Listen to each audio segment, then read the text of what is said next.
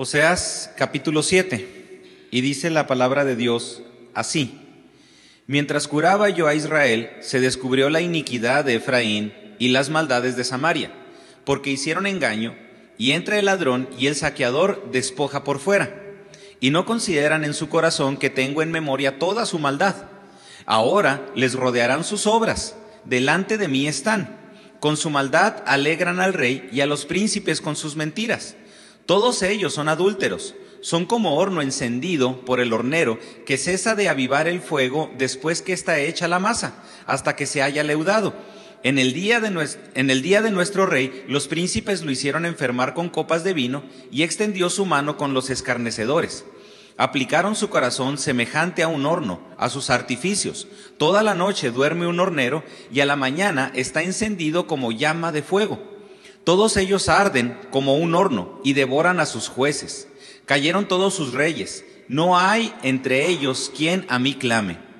Efraín se ha mezclado con los demás pueblos. Efraín fue torta no volteada. Devoraron extraños su fuerza y él no lo supo. Y aún canas le han cubierto y él no lo supo. Y la soberbia de Israel testificará, testificará, contra él en su cara. Y no se volvieron a Jehová su Dios, ni lo buscaron con todo esto. Efraín fue como paloma incauta, sin entendimiento. Llamarán a Egipto, acudirán a Asiria. Cuando fueren, tenderé sobre ellos mi red, les haré caer como aves del cielo, les castigaré conforme a lo, que, a lo que se ha anunciado en sus congregaciones. Ay de ellos, porque se apartaron de mí. Destrucción vendrá sobre ellos, porque contra mí se rebelaron.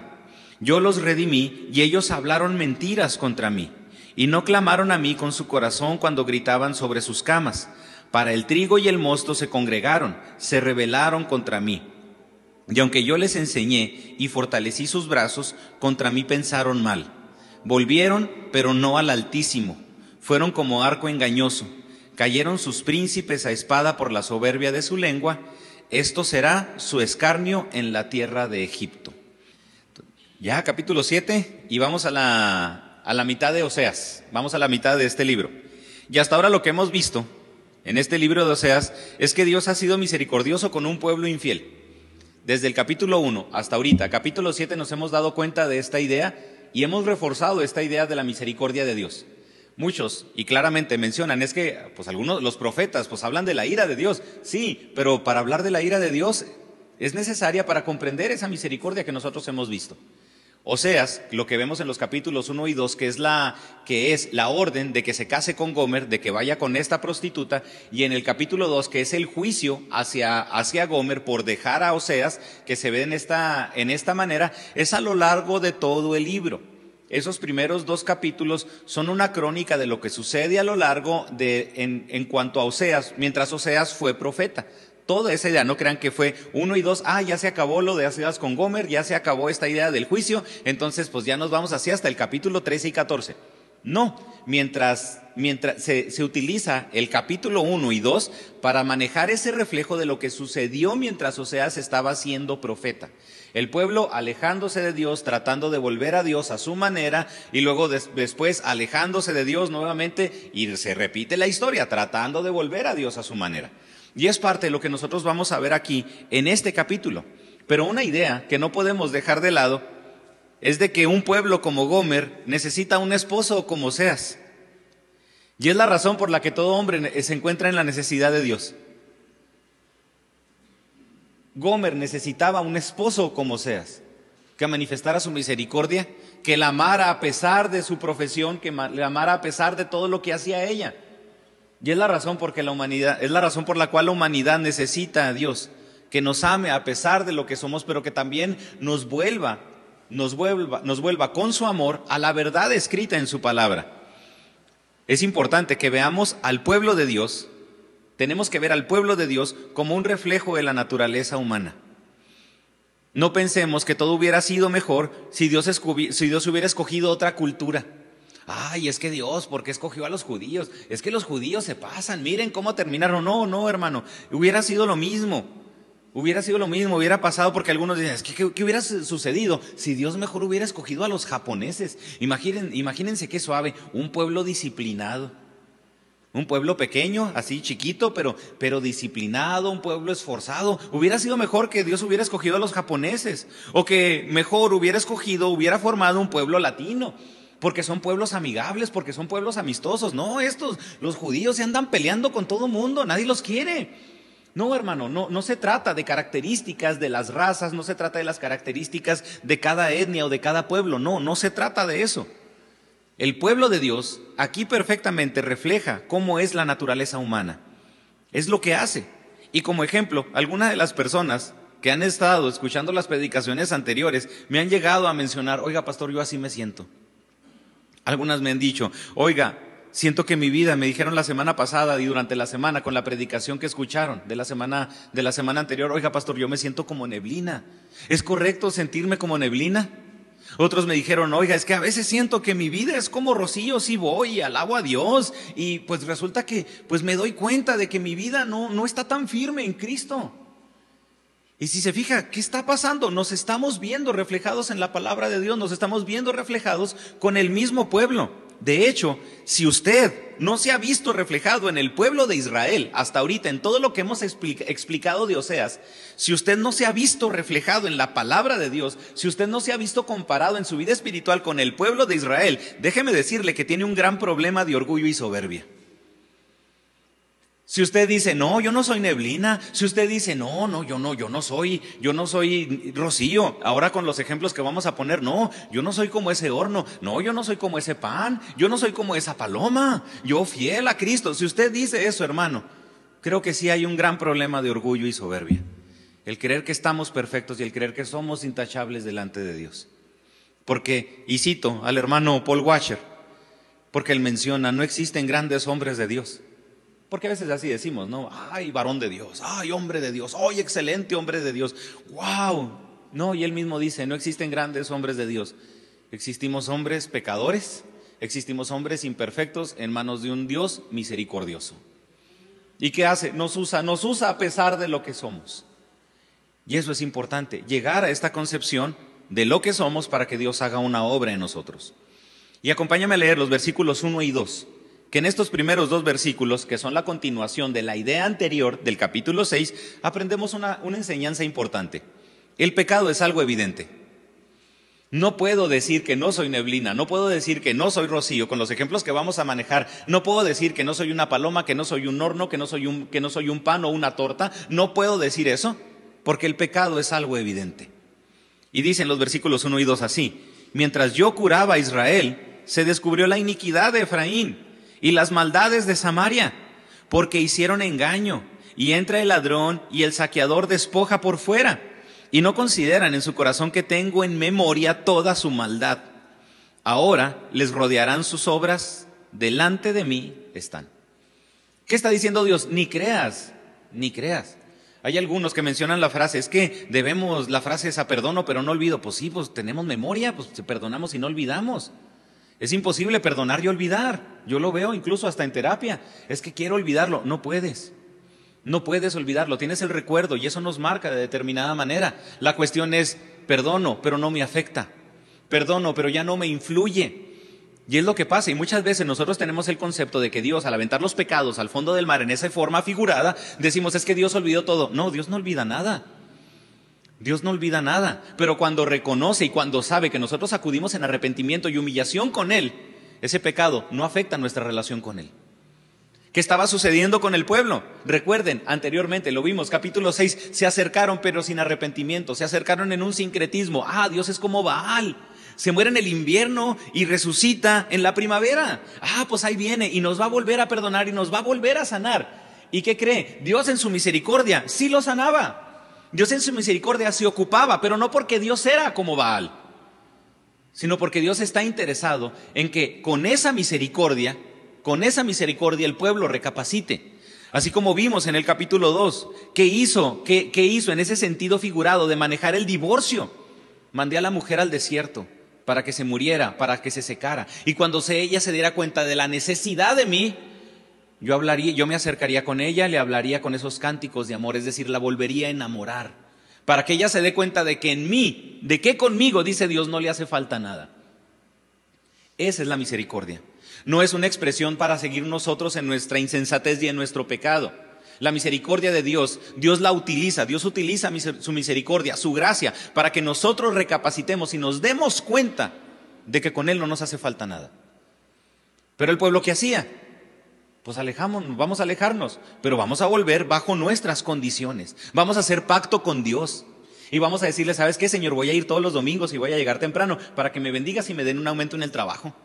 Voy a ser fiel a ti, voy a hacer esto y voy a hacer esto para que entonces tú también me bendigas y me des esto. Eso hacían, negociaciones con Dios. Pero no, hermano, Dios no negocia, Dios hace un pacto, el cual Él cumple a la perfección. Y está por mi parte Él también cumplirlo. Estos primeros dos versículos son la continuación del falso arrepentimiento del cual hablamos la semana pasada. Pero aquí lo interesante es de que tanto Judá como Israel siguen alejados de la verdad de Dios. Se han, dejado de lado el pacto establecido por Dios y es la referencia que hace aquí como ladrón y como, y como saqueador o salteador o despojador. Esta es una idea muy interesante porque nosotros pudiéramos ver que aquí, pues sí, está hablando contra Efraín, está hablando directamente al pueblo del norte, pero entonces Judá, ¿dónde queda? ¿Dónde queda aquí Judá? Tanto Judá como Israel están alejados de Dios. Y, y esta referencia es interesante porque se refiere a quien puede estar dentro cumpliendo con el acto delictivo. El ladrón es el que se encuentra adentro saqueando la casa. Es el que se encuentra adentro buscando las cosas que va, que va a robar. Es el que se encuentra directamente, directamente cometiendo el acto. Si llega la policía y encuentra al ladrón adentro de la casa, ¿qué sucede? Pues al ladrón es al que van a meter al bote. Pero maneja la idea de que hay alguien fuera como cómplice y también junto con él esperando que salga para tener para completar el robo. Es decir, no está directamente dentro robando, pero está esperando afuera al ladrón para gozar de lo mismo.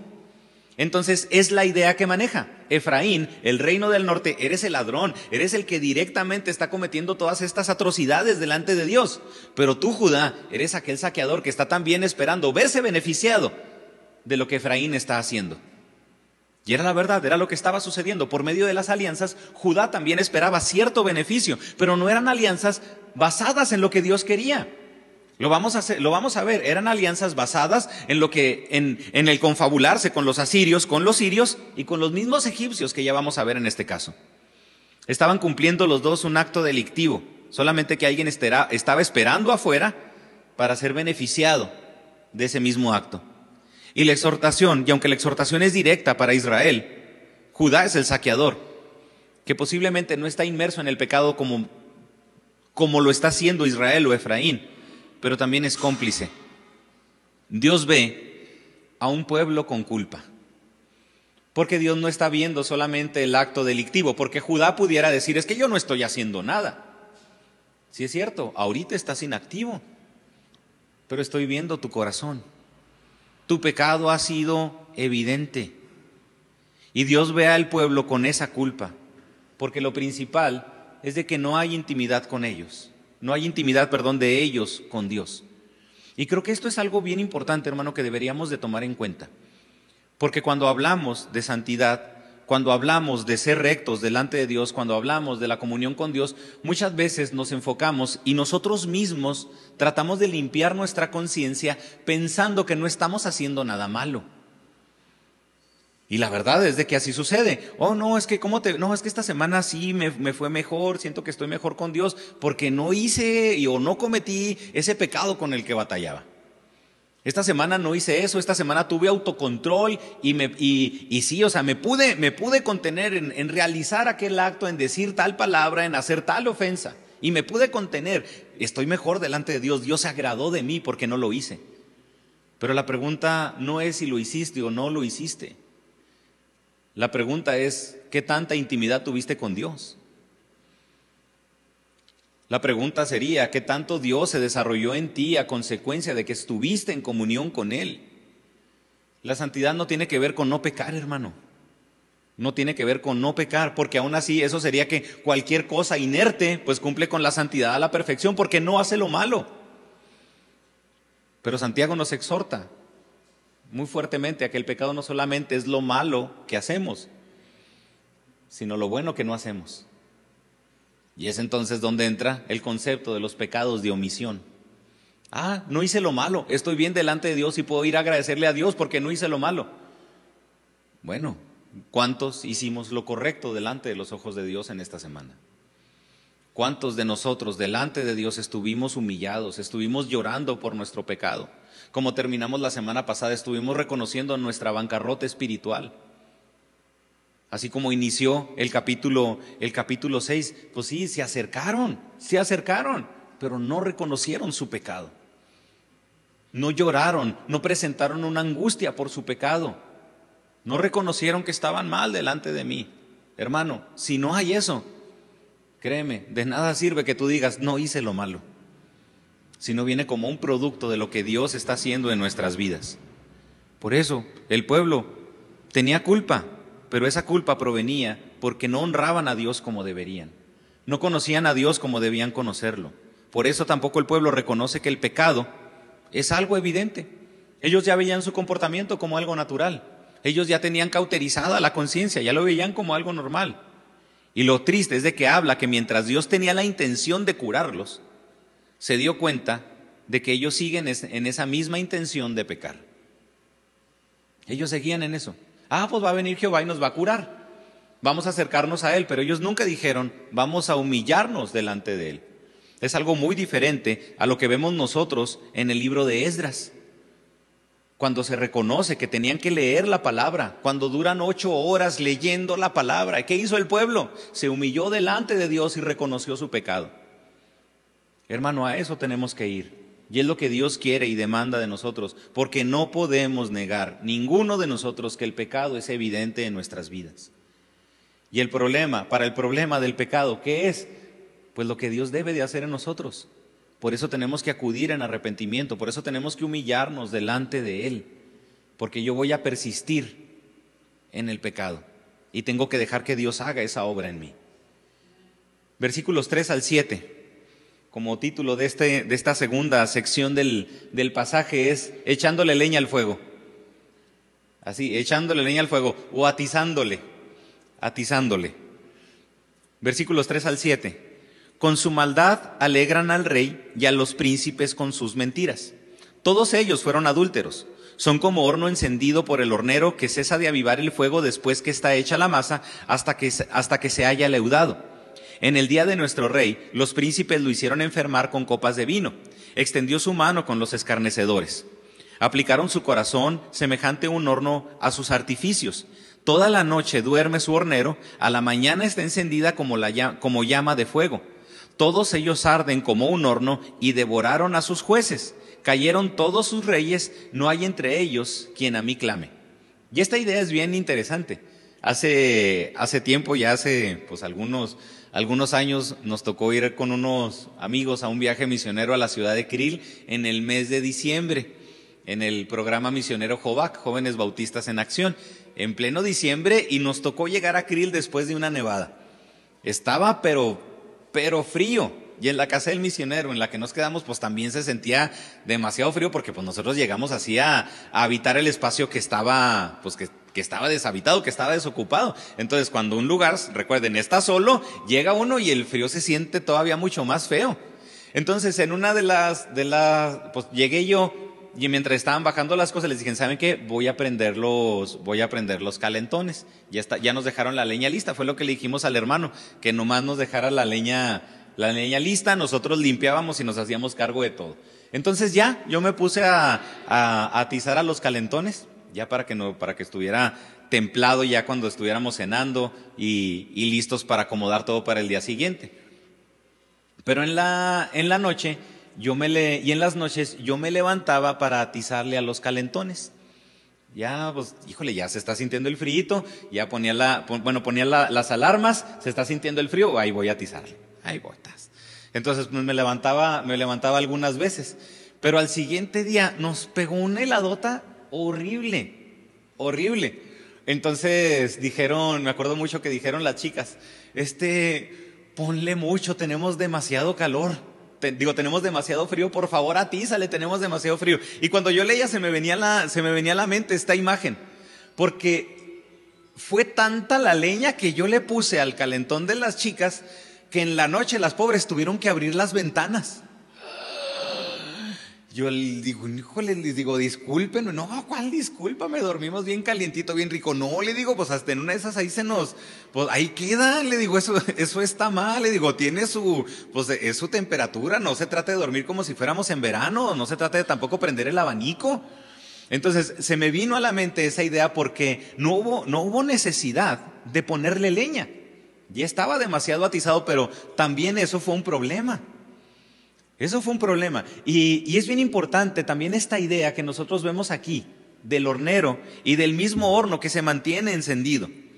Porque en esta porción habla de la relación entre el pacto de Dios y la política y los aspectos internos en los que el pueblo estaba inmerso. Había una la relación con Dios, Dios estaba esperando una relación con él. Pero el pueblo estaba inmerso en política, estaba inmerso en sus aspectos internos, en todo lo que ellos querían para ellos. Entonces Oseas hace esta comparación con un horno para describir el enfoque y las ocupaciones del pueblo de Israel. Lo cual, lo cual, el estarse enfocado en estas alianzas trajo, trajo como, como consecuencia, como resultado, el asesinato de cuatro de sus reyes en un periodo de trece años. Cuatro de sus reyes en un periodo de trece años. Pero lo curioso es esto. Vamos a preocuparnos, vamos a levantar, vamos a hacer un vallado para proteger nuestras reyes políticas, para proteger a nuestros reyes, para tener y volver un estado como el que teníamos con Jeroboam segundo anteriormente. Vamos a hacer leyes. Vamos a enfocarnos en las leyes, vamos a enfocarnos en la política. ¿Y qué sucedió? Entre más se enfocaban en la política, más atrocidades sucedían. Al grado de que llegaron a asesinar a cuatro de sus reyes en ese periodo de 13 años. Por eso es probable que se hable aquí en la porción de lo que, de lo que menciona de las fiestas en el versículo 5, que en el día de nuestro rey los príncipes lo hicieron enfermar con copas de vino, se refiera a la coronación del rey Oseas. Ojo, el rey Oseas, no el profeta Oseas. Porque estaba, dicen, nos estamos ocupando tanto, pero nos está saliendo contraproducente. Ya habla de un trabajo en conjunto, porque tanto el rey como el grupo de conspiradores que nos, pueden, que nos puede mencionar o que podemos interpretar aquí, que alegran al rey Oseas para seguir en su maldad y en su, engaño. Es decir, el rey es el que llega, ese, es el que llega al trono por medio de un golpe de Estado, o sea, las, las leyes valieron, ¿verdad? No les importaron las leyes, tenía personas que también apoyaban al rey. Y esas personas que apoyaban al rey los vimos en el inicio del capítulo 6, que también eran los jefes de las casas paternas, los jefes de los clanes y los mismos sacerdotes. Es decir, el rey Oseas llega a ese lugar, pero no llega solo, siempre hay alguien que le ayuda. Hay alguien que también comete esas atrocidades o está a favor de ellas para que el rey pueda llegar a ese lugar y, y luego favorecerlos. Por eso todos son adúlteros. Viven para alegrar al rey sabiendo que deben de agradar y obedecer a Dios y deben de obedecer la ley de Dios. El versículo 5 que es donde nos habla de, que el mismo, de que el día de nuestro rey, los príncipes lo hicieron enfermar con copas de vino y extendió a sus, su mano con los escarnecedores, algunos interpretan que, que este pasaje literalmente nos habla del asesinato del rey, de un asesinato de un rey, en el cual usaron veneno en el vino para acabar con el rey en su corte. Y vemos en, en, primera, en primer libro de los reyes, capítulo 16, versículos 8 al 10, donde se narra un hecho semejante donde se trama un plan similar emborrachando a un rey a su corte para hacer un golpe de Estado. La verdad es de que no sabemos si se refiere a, ese acontecimiento. No sabemos, pero lo menciono nada más como una cuestión de, de conocimiento general en cuanto al pasaje. ¿Y por qué, oiga, pastor? ¿Por qué si ahí lo dice literalmente? Pues por eso, porque lo dice literalmente. Y ahorita Oseas nos ha, nos ha, nos ha manejado todo en sentido figurado. Por eso no se está refiriendo a un asesinato de manera literal. Entonces, ¿qué quiere decir extendió su mano? No está hablando de que extendió su mano para matarlos, está hablando de un favor. Por eso es mejor interpretar este versículo 5 como una, como una descripción de una celebración excesiva el día de la coronación. Un, día en el que se emborracharon tanto, en el que tomaron tanto vino que hasta daño les hizo. O sea, no me, no me dirán los que han podido experimentar la resaca, Así como, ah, ¿qué pasó? No, bendito Dios, tomé mucho vino y tomé mucha cerveza y ahorita estoy así completito, enterito. No, pues es algo que todo el mundo se ve como, lo, lo ven como malo. Entonces, es una descripción de esta celebración excesiva. Todos sus oficiales bebieron hasta enfermarse y el rey extendió su mano para favorecerlos y dar su, dar su aprobación con la alianza asiria que les ayudó a destronar a Peca, que es de lo que hablábamos la semana pasada. Ellos se enfocaron demasiado en sus leyes, ellos se enfocaron demasiado en la política, ellos estaban muy interesados en la política. Por eso viene y por eso se trata la analogía de este horno. La política siempre estaba prendida. Le estaban atizando a la política. Le estaban atizando a las leyes. Le estaban atizando a sus confabulaciones, a sus planes, a sus artimañas. se mantenían atizándole para que no vaya a haber problema futuro. Eso era lo que pensaban ellos. Por eso esta analogía de los, de los versículos 4 y 6 es importante tomarla en cuenta. Siempre el fuego de su rebelión estaba prendido. Siempre el fuego de esa rebelión, siempre el fuego de esos planes estaba prendido. Y este discurso termina en el versículo 7 con un lamento sobre Israel que nos indica su destino final. Pero fíjese, fíjese esto, y es para que reflexionemos, es donde ya vamos al punto de la a esta parte de la aplicación aquí. Hay una gran diferencia entre la dirección del Señor, entre la dirección de Dios hay una gran diferencia entre lo que Dios quiere y los planes que nosotros podemos hacer. Y enatizarle a nuestros planes. Hermanos, y decimos, no, ¿a poco no nos pasa? Oigan, hermanos, les pido que oren. Les pido que oren porque tengo esta petición delante de Dios. Ah, ok, perfecto. Perfecto, les pido que oren por esta petición. Y, y llega después un tiempo y Dios contestó la petición. No, Dios no contestó la petición, le estuviste atizando a lo que tú querías hacer. Ay, es que así un ejemplo que, que, sucedía mucho con los amores de campamento, ¿verdad? Amor de campamento, eterno sufrimiento. Decíamos nosotros cuando estábamos más chavos, ay, ya me enamoré en una semana. Ahora, porque es para ver si es dirección de Dios. Y ya cuando andaban de novios dos meses después, ay, es que sí fue dirección de Dios. No, ¿cómo, cómo que dirección de Dios? Pues le estuviste atizando todo el rato. Estuviste metiendo leña al, horno, al horno del amor, en esa, utilizando esa expresión. No fue dirección de Dios, estuviste atizándole a tus planes. Y muchas veces nosotros confundimos nuestra necedad con los planes de Dios. Los confundimos. No es voluntad de Dios, hermano. Muchas veces nuestros planes no son voluntad de Dios, pero somos tan necios, somos tan tercos que le atizamos y le atizamos y le atizamos. Y cuando se lo agradecimos, ah, fue de Dios. Habría que preguntarse si fue de Dios. Porque lo hemos mencionado en muchos de los aspectos vivenciales que tenemos. Al último, esa bendición nos termina alejando de Dios. Ah, que fue una bendición, Dios contestó. Ah, ¿en serio? O sea, Dios crees que, crees que Dios entonces está interesado en alejarte, en que te alejes de Él. Eso es lo que pasaba, hermano, con el pueblo. Y es una aplicación que nosotros podemos tener en la, en la actualidad para nosotros, porque podemos decir que nos interesa cumplir la voluntad de Dios, pero tenemos más empeño en nuestros planes y en nuestras maquinaciones.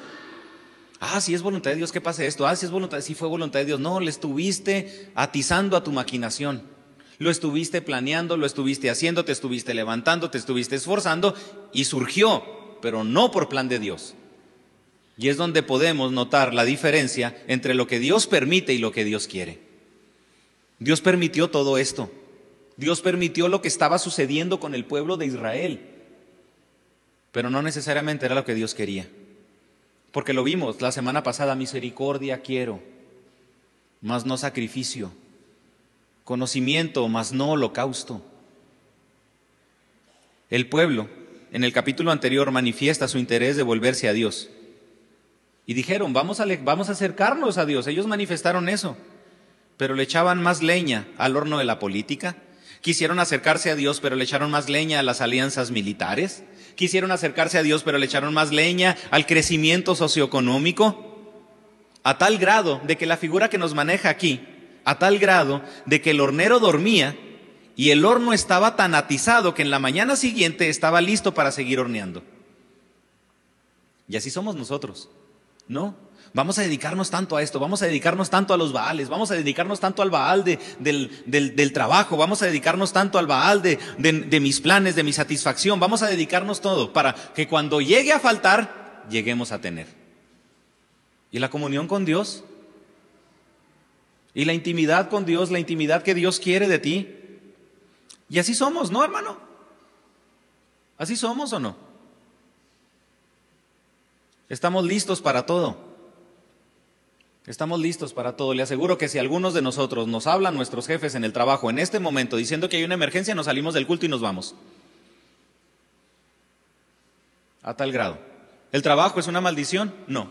Dios nos lo da para poder subsistir. Pero hay una línea muy delgada entre honrar mi trabajo y honrar a Dios entre utilizar mi trabajo para el crecimiento del Evangelio y el utilizar lo que se remunera de mi trabajo para que el mismo Evangelio crezca. Utilizar el trabajo para yo predicar la palabra. Hay una gran diferencia en eso. Mi trabajo es un medio para adorar a Dios. Mi trabajo es un medio para cumplir la voluntad de Dios. No es un lugar donde se me va a consumir la vida tratando de que así voy a obtener un futuro. Pero le atizamos. Estamos listos para todo, estamos listos para trabajar, estamos listos para nuestra diversión. Para todo el horno se mantiene prendido. Pero el horno de la comunión con Dios, estoy listo para orar. Más al rato. No, más al ratito. Estoy listo para arrepentirme. No, Señor, dame chancita otra vez. Dame chancita. Estoy listo para la dieta. No, ¿verdad? Ah, no, ahí vienen los, ahí viene el 2 de febrero, que voy a estar listo para la dieta. Y así nos pasa nos mantenemos postergando nuestras disciplinas cristianas, pero le mantenemos atizando a muchas cosas que nos alejan de Dios. Tanto que estamos listos, porque el horno siempre está prendido. Lo mantenemos prendido porque pensamos que nuestra existencia depende de eso. ¿No nos pasa? pensamos que nuestra existencia depende del ahorro. ¿Es bueno ahorrar? Por supuesto que sí. Pero pensamos que nuestra existencia depende de eso, pensamos que nuestra existencia depende de nuestras relaciones. Porque hasta así lo mencionamos, es que el día que me falta esto me voy a morir. No, hermano, es al revés. El mantener el horno prendido es lo que nos está consumiendo. Así como pasó con las chicas.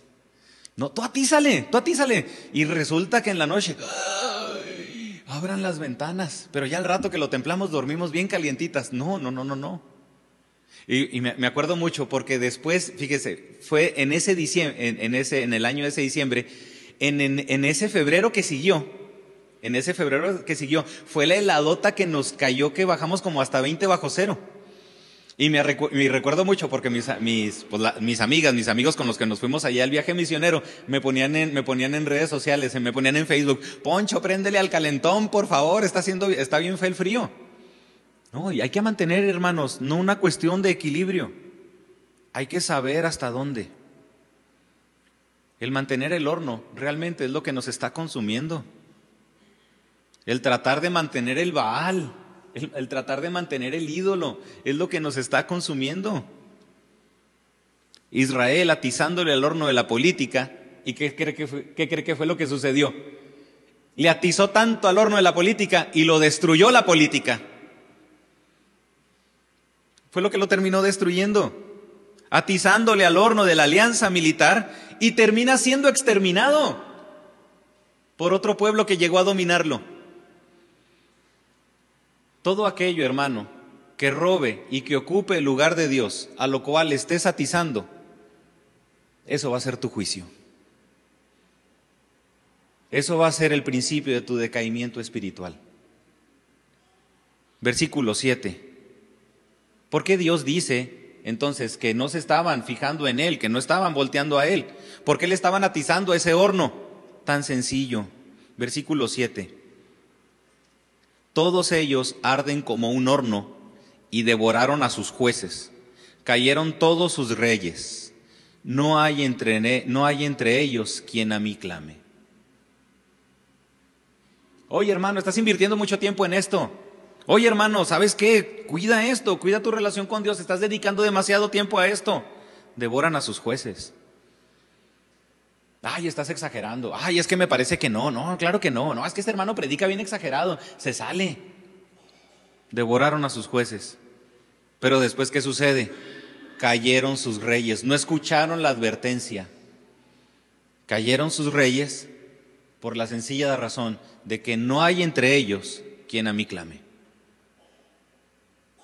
¿Cómo saber, hermano? Entonces, ¿cómo identificar si le estamos echando leña al fuego? Volvemos a la idea central del capítulo 6. Estamos clamando por nuestra relación con Dios. Estamos clamando porque nuestra relación con Dios sea la adecuada. Recuerde, en, mi en su angustia me clamarán, en su angustia clamarán a mí. Sí, pero en la angustia clamamos, sí, en la angustia de la enfermedad clamamos, porque le atizamos al horno de la salud. En la, en la, angustia de la, en la angustia de no tener dinero, porque le atizamos a todo lo que tenga que ver con lo socioeconómico. En, la, en todo tipo de angustias clamamos. En la angustia del pecado, hermano. En la angustia de no tener una adecuada relación con Dios clamamos. Nos ponemos de rodillas a, decirle a Dios, perdóname porque estoy mal delante de ti. Perdóname porque he pecado. Martín Lutero, que lo conocemos precisamente por ser parte del movimiento de la Reforma, mencionan los historiadores que algo que caracterizaba a Martín Lutero fuera, aparte de todo su conocimiento, de su gran capacidad intelectual, era su conciencia de pecado. Martín Lutero duraba horas en el confesionario. Algo que caracterizaba a Lutero era eso. Cuando alguien estaba en el confesionario y sabía que venía Martín Lutero, les daba miedo. Horas en el confesionario. Y luego se iba y regresaba. Se me olvidó esto. ¿Cuánto duramos, hermano, confesando nuestro pecado en oración? ¿O somos de los que, Señor esto, Señor esto, Señor esto, Señor esto, Señor lo otro, quiero aquí, quiero allá, quiero esto, quiero lo otro? Perdóname si te he ofendido. Amén. Tenemos que reconocer, hermano, nuestra falla, tenemos que reconocer nuestro pecado para que Dios se santifique en nosotros. ¿Qué sucedía con el pueblo? Sabemos, le atizaba todo. No seamos ese reflejo del pueblo. Y si lo somos, creo que bendito Dios y nos sentimos identificados. Porque si nos sentimos identificados podemos llegar delante de Dios ante rodillas, ante Él de rodillas. Versículos 8 al 16. Hemos visto que el pecado es consciente en los versículos 1 y 2. Hemos visto que le echamos leña al fuego, los versículos 3 al 7. Pero en los versículos del 8 al 16 Vemos un pueblo desgastado e inmaduro. Y, esas son, y esa es la figura que nos va a manejar ahora. Efraín se ha mezclado con los demás pueblos. Efraín fue torta no volteada. Devoraron extraños su fuerza y él no lo supo. Y aún canas le han cubierto y él no lo supo.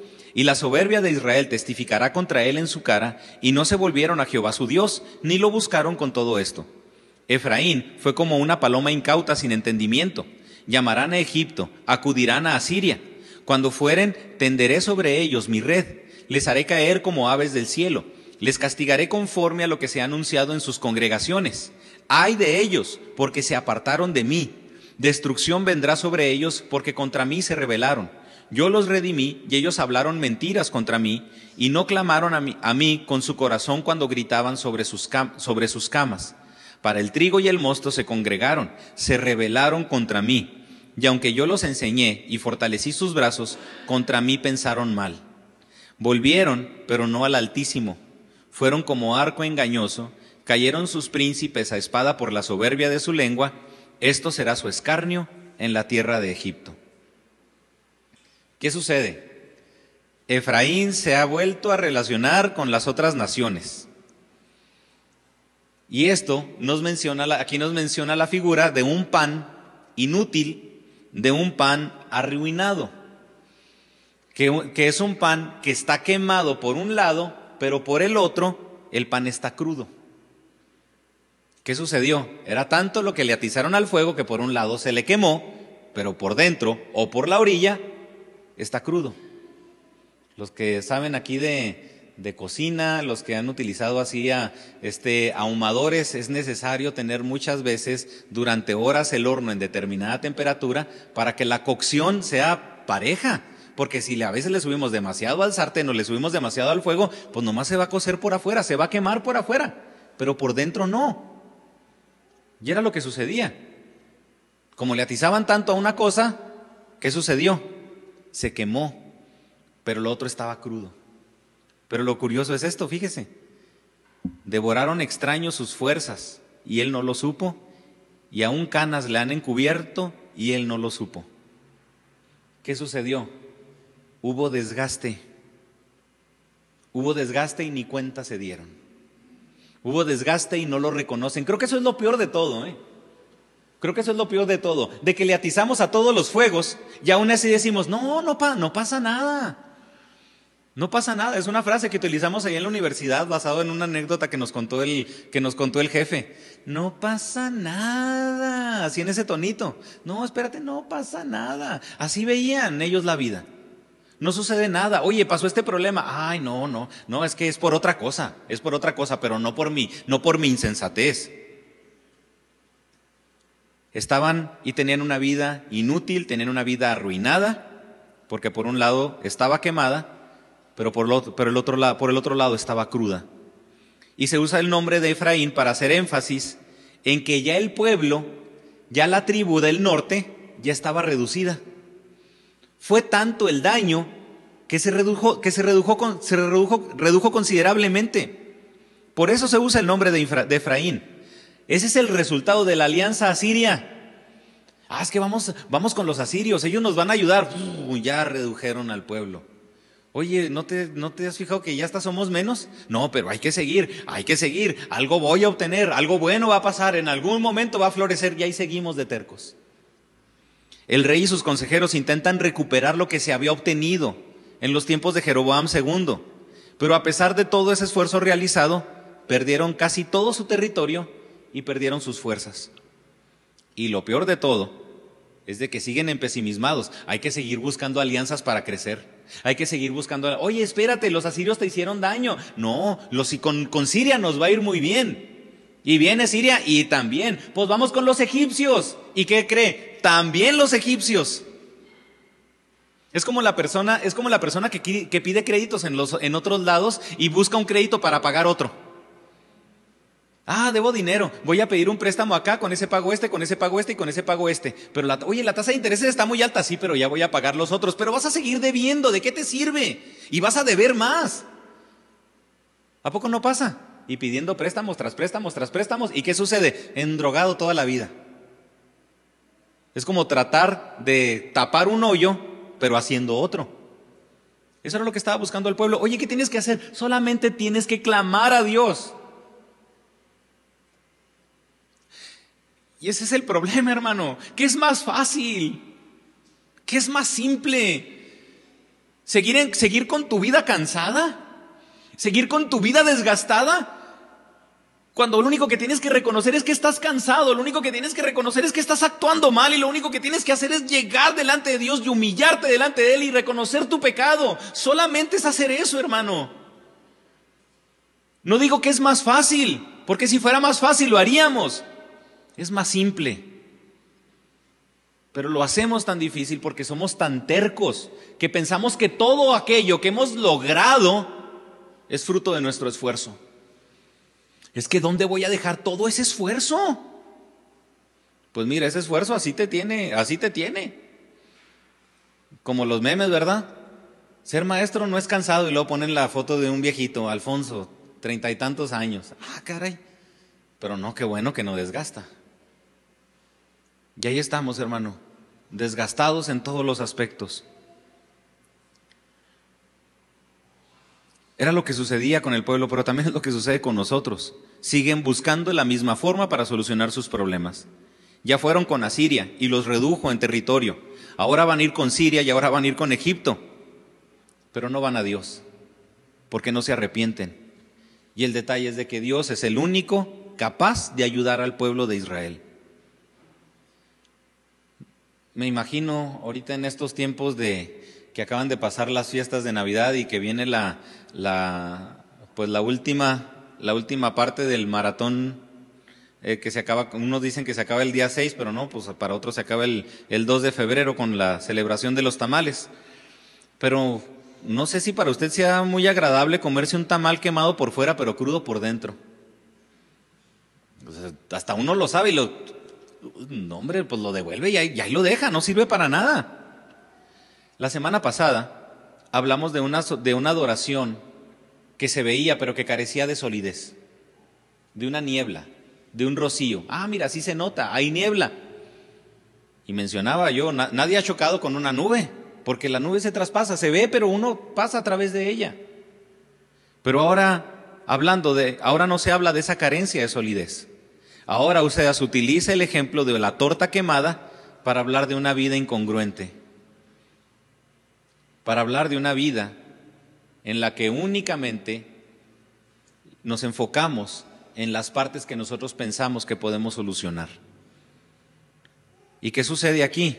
Es una vida que ya está quemada, es una vida consumida por el pecado, es una vida gastada, que no puede tener un buen uso por su maldad, es una vida que ya no tiene provecho alguno. Ya el pecado, el esfuerzo, sus ideas ya la han desgastado tanto que ya no sirve.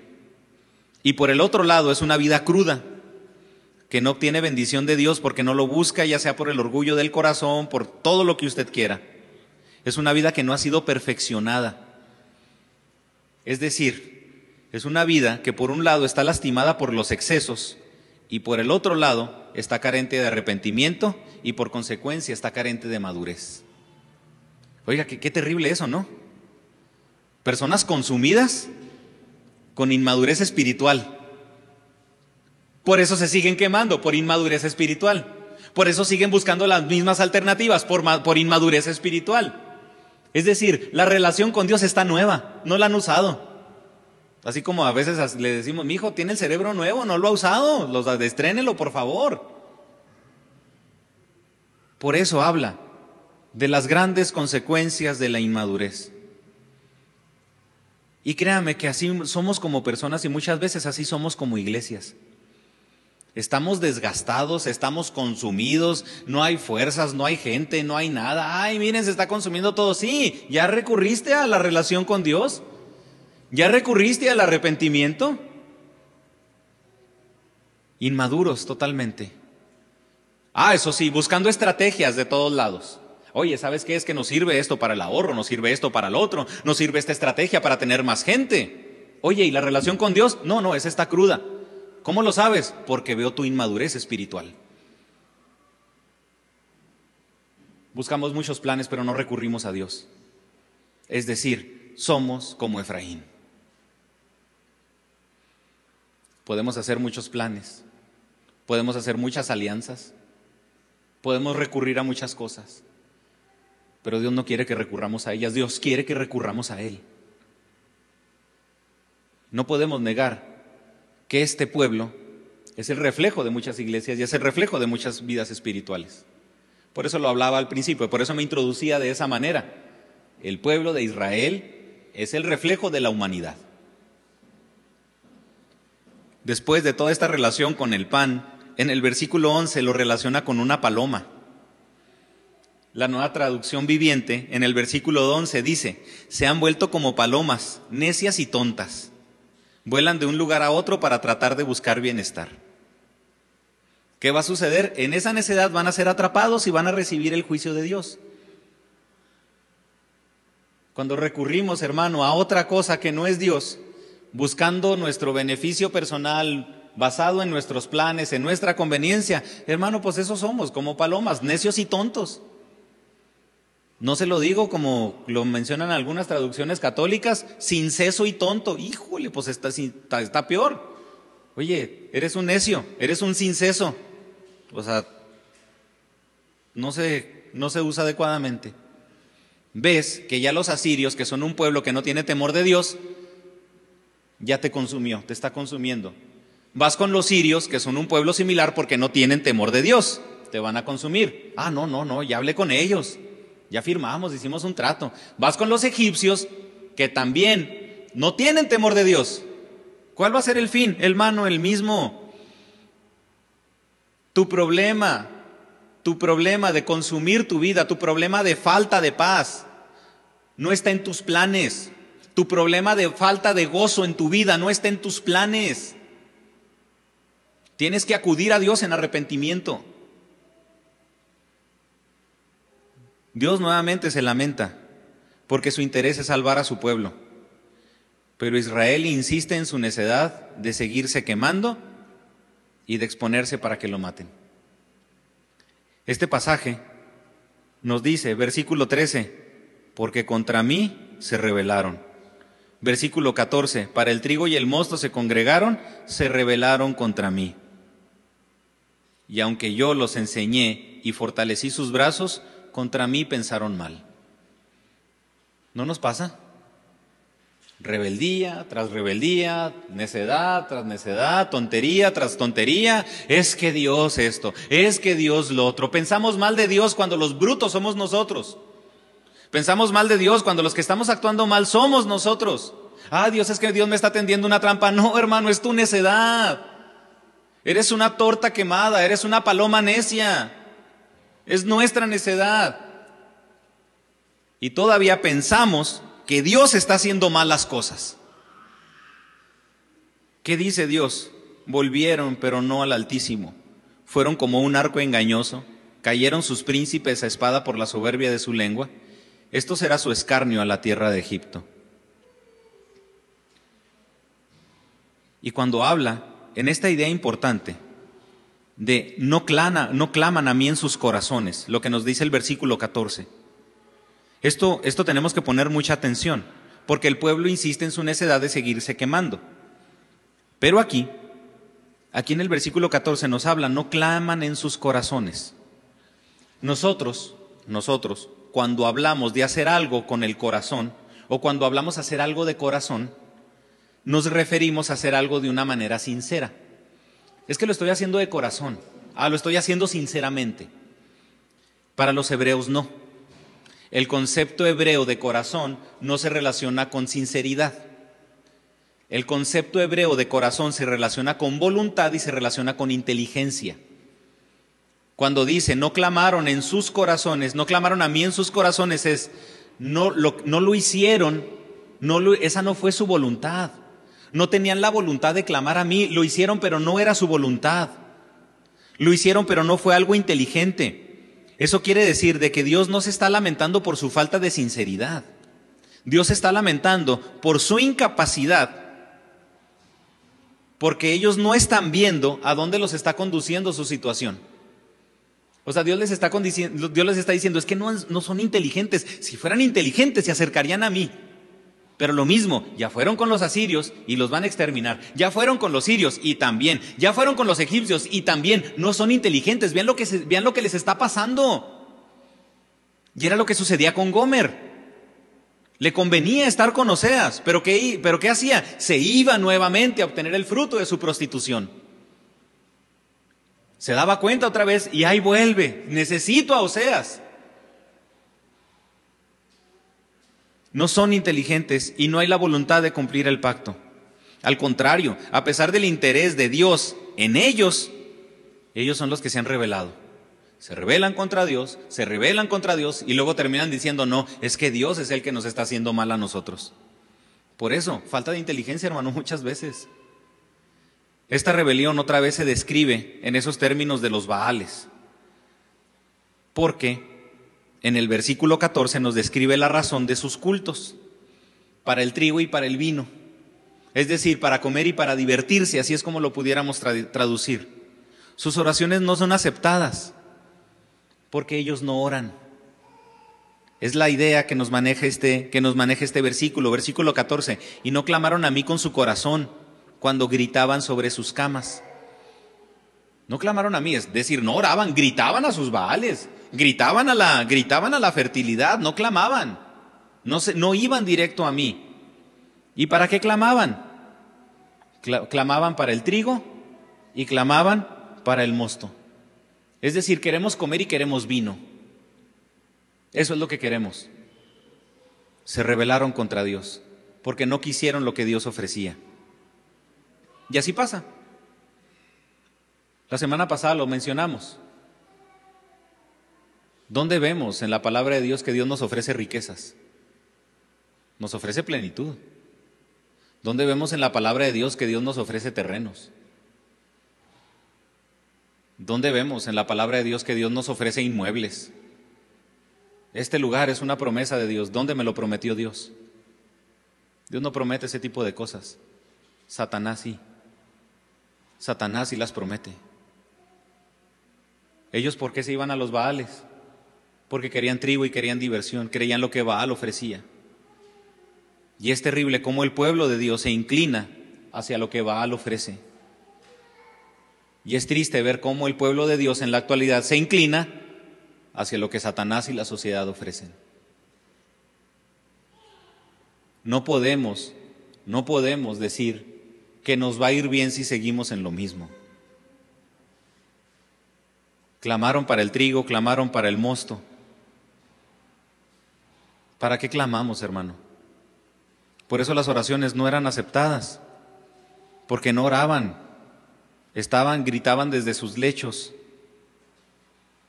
Ellos procuraban la lluvia, querían garantizar su cosecha, pero hacían las cosas por medio de otro tipo de rituales. En el versículo 15 nos dice, siempre se rebelaron contra mí. Esta última frase del versículo 14, algunos la introducen o prefieren introducirla en el versículo 15. Siempre se rebelaron contra mí, pero yo los discipliné. Versículo 15, fortalecí sus brazos, pero contra mí siempre planeaban mal. A pesar de toda la disciplina y la bendición que Dios les había dado, el pueblo insistió en seguir sus impulsos pecadores y planear su camino. Cuando dice aquí, pero yo los discipliné, no se refiere a que, a que, órale, mijo, ponga las pompis. No, no se refiere a una disciplina en cuestión de, de, de, algo, de algo punitivo. Se refiere a que Dios los disciplinó para que fueran un pueblo con un carácter adecuado, un pueblo disciplinado. Fíjese, los discipliné, los fortalecí. Y es donde radica el adulterio. Yo les di todo y se fueron a otro lado. Se fueron a perder todo. A pesar de toda esa disciplina, a pesar de toda esa bendición que Dios les había dado, el pueblo insistió en seguir sus impulsos y planear su camino, sin tener la intención de arrepentirse y de volver a Dios. Por eso, ¿qué sucedió? Dios no abandonó al pueblo. El pueblo dejó de lado su pacto con Dios. Y su política externa era como un, arco, como un arco torcido, nos maneja esa idea, que parece fuerte, que parece confiable. Ah, vamos a confiar en la política. Mira, es un arco perfecto, se ve muy bien, está en excelentes condiciones. Este arco nos va a sacar de aquí, este arco nos va, cuando tú le apuntas este arco, este arco da donde tiene que dar, pero no era un arco torcido, se veía muy bien, pero cuando, porque cuando tiraron la flecha, apuntó para otro lado totalmente, erró en el blanco. Nuestras políticas, hermano, nuestra leña en el fuego, nuestras ideas son como arco torcido. No solamente nos están quemando por un lado, no solamente nos están consumiendo, tampoco están dando en el objetivo que nosotros pensamos que va a dar. Esa es la idea. Como arco totalmente torcido. Parece confiable, parece fuerte. ¿A poco no así parecen sus planes? ¿A poco no así parecen nuestras ideas? Uh, confiables, fuertes, ¿no? De aquí salgo porque salgo. Pero no, resulta que nos dirigen a otro camino. Por causa de su política en contra de Asiria, los asirios destruirán a Israel y también los egipcios se terminarán burlando de ellos. No debemos pensar, hermano, no debemos de pensar y no debemos de vivir como si nunca fuéramos a dar cuentas. Ah, no, no, es que nada más lo va a pasar, pues me arrepiento y se acabó, como sabes. El pueblo no buscó a Dios, buscó el trigo, busca el mosto, busca el vino, lo que los satisface y lo que los divierte un pueblo rebelde en todo, un pueblo que no quiere acudir a Dios, pensando que se encuentra la plenitud en sus ideas. Por eso esta exhortación es fuerte, porque es negarnos al yo. Por eso lo decía ahorita, hermano, que es más fácil, pareciera ser, decimos, es que es fácil acercarse a Dios. No, es más simple. Porque si fuera más fácil, mucha gente ya estaría delante de Dios. Muchos de nosotros estaríamos delante de Dios. ¿Qué es lo delicado? ¿Qué es lo delicado? Que lo sabemos, hermano. Lo delicado es que lo sabemos. Y a pesar de que lo sabemos, seguimos atizándole al fuego de todo lo demás, pensando que el arco va a cumplir en el objetivo. No, hermano, no lo va a hacer. En todo lo que tienes que hacer, ser responsable. Ser responsable. Ser responsable en tus relaciones interpersonales. Ser responsable en cada una de tus responsabilidades que tienes que cumplir. Pero no los honres. Ríndete únicamente delante de Dios. Dale a Dios no solamente lo que merece. Dale a Dios lo que tú requieres entregarle a Dios. Segunda de Pedro, capítulo 3, versículo 9. El Señor no retarda su promesa, según algunos la tienen por tardanza, sino que es paciente para con nosotros, no queriendo que ninguno perezca, sino que todos procedan al arrepentimiento. Así como el pueblo, el que Dios retarde su juicio, no quiere decir que es un permiso para que sigamos igual. Es que no está pasando nada. No, hermano, ya está pasando. El que Dios retarde su promesa no es un permiso para seguir igual. Dios retarda su juicio porque nos está dando la oportunidad de arrepentirnos. Esta es una expresión de su misericordia.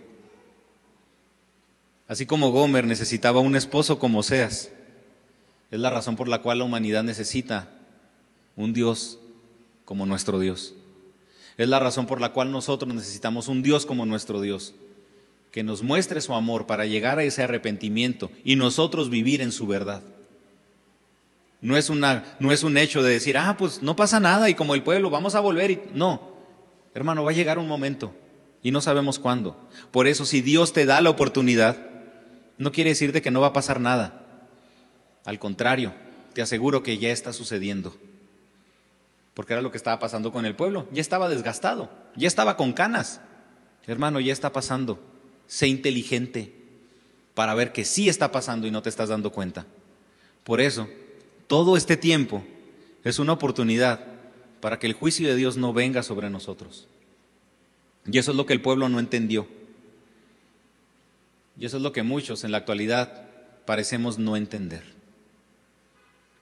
Es una oportunidad, hermano, y todo día es una oportunidad para que nos rindamos delante de Dios seamos inteligentes y pidámosle a Dios esa dirección para saber, para saber y hasta cuándo debemos de dedicarnos a lo demás para también dedicarnos a Él. No le atice, hermano, ya no le atice tanto, ya no le atice. Y pidámosle a Dios que mejor seamos una torta cocida que sirve para alimentar, que es agradable, que tiene buen sabor no para los demás, para Él, para Él.